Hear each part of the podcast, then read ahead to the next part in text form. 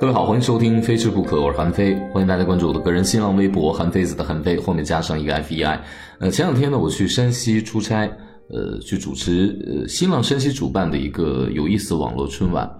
到了山西之后呢，大家首先想到山西的美食，应该就是刀削面。哈哈。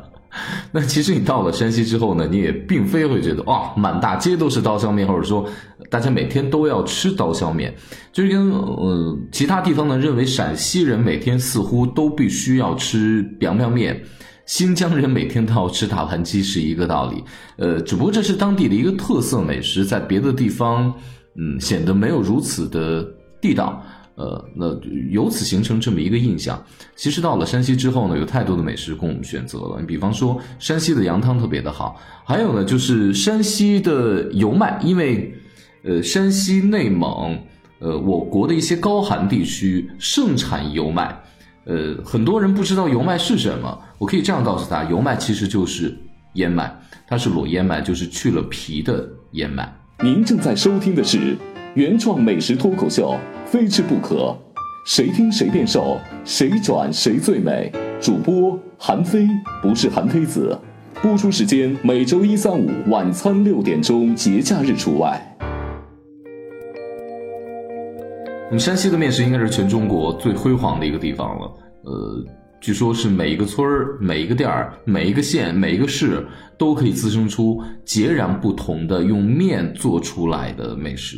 呃，甚至于山西的面素都成了全国的非遗。我记得是因为我们曾经还专门去拍过一些纪录片，关于这个山西的面素的。那今天要告诉大家，就是这个油面做的一个美食，叫犒姥姥。它相对来说是有一个历史缘故的，跟李世民，甚至于跟传说、跟开启李唐王朝有很大的关系。我记得我第一次到平遥的时候，我非常的惊讶，为什么当地有一个美食叫做犒姥姥？呃，五六年前的事情了。后来才知道，犒劳其实是当地的一个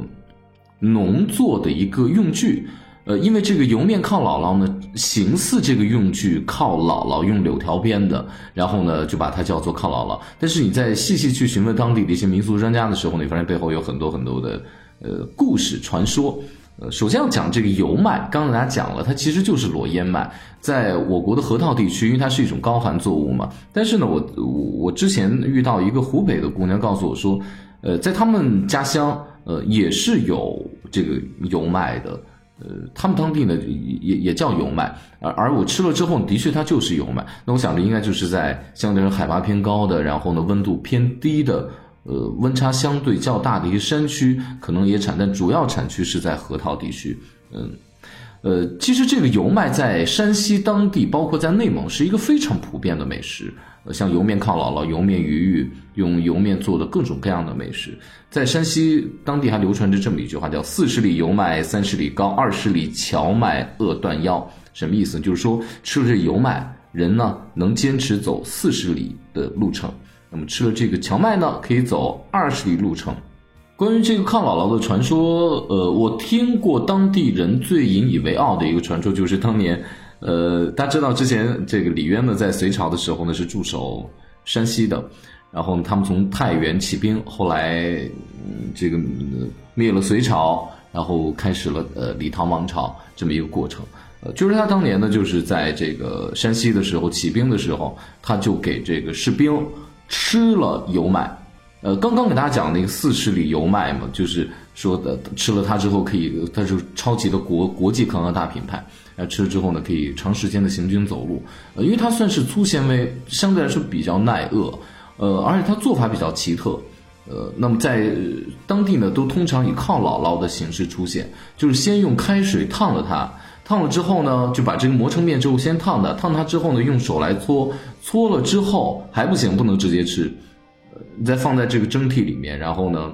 一小卷儿一小卷儿一小卷儿的，然后去蒸它，蒸完之后呢，可以蘸着不同的蘸料。那这个蘸料呢，除了普通的咱们吃这种，嗯，蒜泥的蒜汁儿这种蘸料之外呢，还可以有比如说西红柿的、口蘑的等等等等。呃，因为油麦相对来说。比较难以入味儿，尤其是它烫了面之后就更难入味儿了。所以说，相对来说的蘸料要浓稠一点，它的这个呃酱汁儿。大家在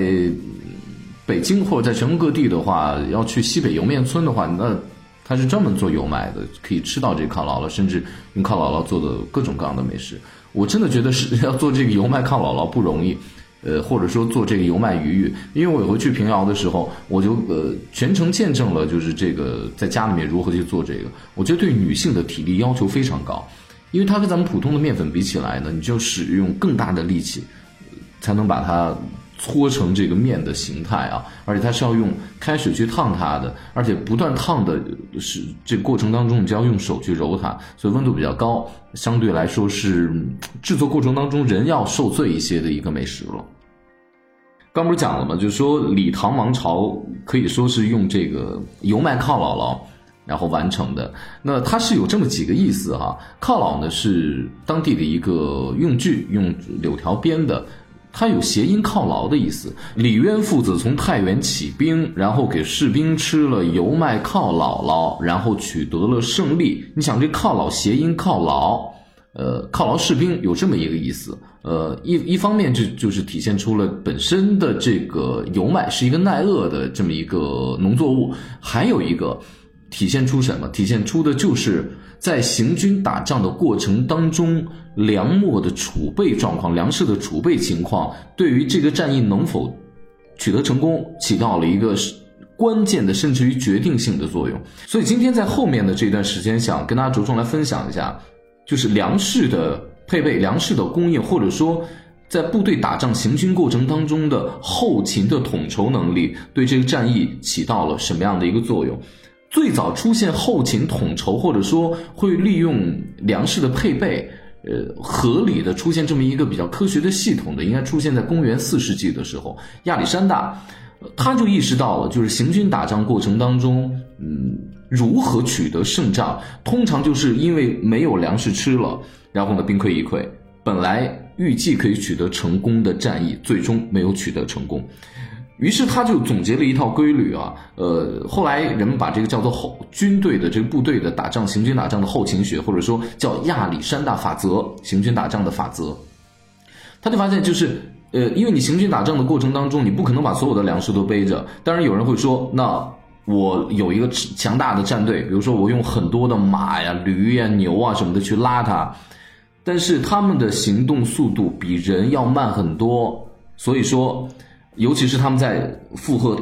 非常非常重的这个呃，这这个粮食负担的时候，他们得背着嘛，所以行军非常慢，会影响你打仗的速度。如果说你要逃的话，通常也不方便逃，呃，这就是一个很大的问题。呃，那么最好的一个方式是什么？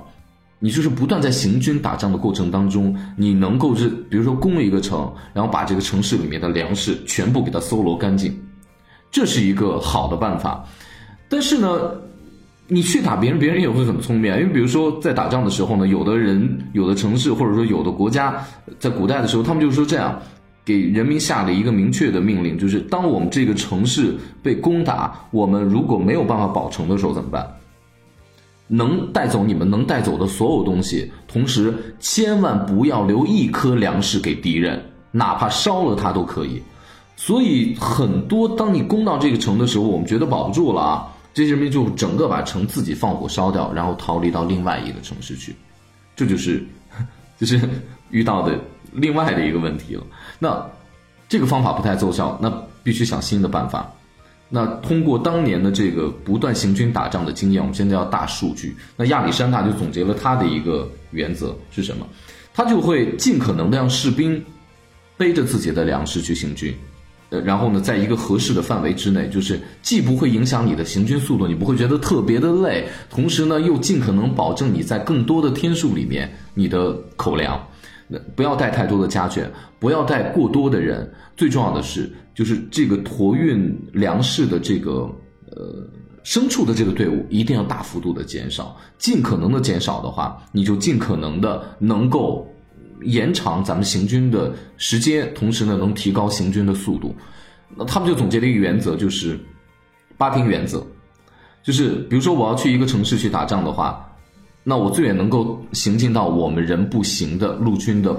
四天的范围。然后我返程需要四天，再重新拿更多的粮食，这是一个最稳妥的办法。因为你不你不确定你在行军过程打仗当中，你能不能从周围的你所侵占的这些城市或村庄搜罗到更多的粮食，即便是能搜罗到，如果说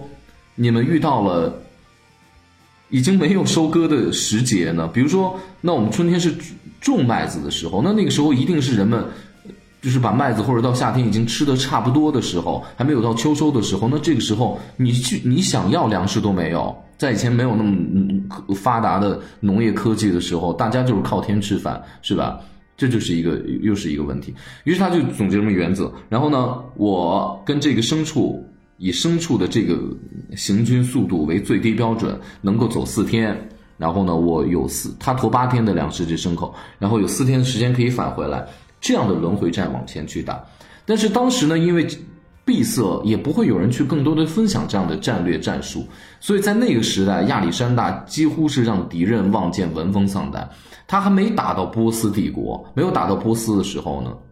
波斯人一听亚历山大要来，闻风丧胆，直接说：“行，我们这城市给你，你要什么给什么，别杀我们。”当然了，有成功的战役，一定有失败的战役。比如在部队行军打仗的时候，呃，希特勒当年不是一路说：“哇，我们厉害极了。”他们一路要打到苏联，最终大家知道，就是他们，他们好像是用的这个新做的纽扣，然后呢，因为受不了。过低的温度，然后呢就破碎了。破碎之后呢，他的部队就被冻死了。我想着更多的可能是饥寒交迫而死吧，呃，就是他们高估了自己的后队呃部队的这个后勤能力，就是一场失败的战役。呃，其实这个很重要啊，在第二次世界大战当中，美国的军队他在全世界战场呢有八十多个，他们真的超级厉害。我详细去翻阅过二战的美国的部队的一些资料，他们后勤会提供什么呢？你想提供除了最基本的这个口粮以外，他们也提供，嗯，咖啡、茶、糖，你要喝奶茶嘛？有很多人都是英国人的后裔，呃，甚至于连安全套都要提供。所以你想，在全球啊，有八十多个战场，美国这个国家，他们能够如此轻松的。然后，呃提供这样的一个有这么一个科学的系统后勤系统，我觉得这个是值得我们去研究的。我觉得非常的厉害。呃，我不知道就是在美国的这个著名的西点军校里面，是否会有这么一个专业，或者说有专门的课程，就讲部队的这个后勤学。嗯，我们刚不是讲了，就说到山西的这个美食吗？我们可以再说回来，说到山西曾经在隋唐时期经历的一个小战役吧，就是呃，当年这个隋炀帝。他自己觉得自己牛得不得了，然后呢说好，我们要去打突厥，因为之前有胜利过嘛。打突厥可能因为跟运运气的也有关系，然后他就坚持要去打。结果呢，出了雁门关之后就被别人打了，被突厥人打了回来。雁门关大仗是在山西的忻州，就是出了雁门关就到了内蒙，就是出了雁门关就到了塞外。就这么一个地方，本身雁门关的那个郡呢不是很大，但是呢，它也处于一个小小的山地气候，有助于藏身，有助于就是瓮中捉鳖的那么一个地形啊，就是你可以围攻敌人在那儿。那当时呢，这个隋炀帝就是被别人反攻回来，人突厥人带了十万军队逼他在雁门关待着，怎么着，他也出不去，然后呢也没有救兵来，他数了一数当时的这个粮食，大概能够吃个二十天。然后呢，隋炀帝当时就绝望了，他说：“以他们最快的去速度，他的援军能赶来的话，几乎也需要一个月的时间。”他们就把这个雁门城、雁门关的这这这个这这个郡呢，就封起来，就说那敌人呢从外面慢慢攻打，那就成了这么一个拉锯战了。别人也打不进去，他们也不愿意出来，反正总之就一个攻一个守，就这么一个相持状态。最终他们坚持的时间是多长时间？坚持了一个月零三天。所以说，最终是粮食，他们真是勒着裤腰带去吃，然后才拯救了最终